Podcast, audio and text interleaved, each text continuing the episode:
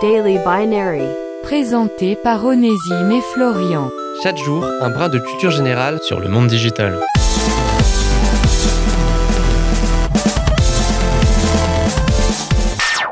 Suite à la crise sanitaire, le télétravail a pris un rôle décisif dans nos vies respectives. Un télétravail rythmé par des visioconférences incessantes qui serait impossible sans un petit outil fort pratique et sobrement intitulé webcam, l'abréviation de webcaméra ou encore de caméra web. Un outil qui a fait éruption dans notre quotidien il y a de cela maintenant quelques dizaines d'années et qui possède une origine assez amusante que nous allons nous empresser de vous expliquer aujourd'hui. Nous sommes en 1991 au sein du laboratoire informatique de la prestigieuse université de Cambridge.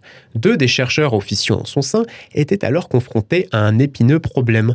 La machine à café était quasi systématiquement dépourvue de son fameux breuvage énergisant lorsqu'ils en avaient l'envie d'en prendre une tasse. Pris d'une ingéniosité soudaine, ils décidèrent alors de relier une machine de traitement vidéo à une petite caméra vidéo placée à côté de la dite cafetière.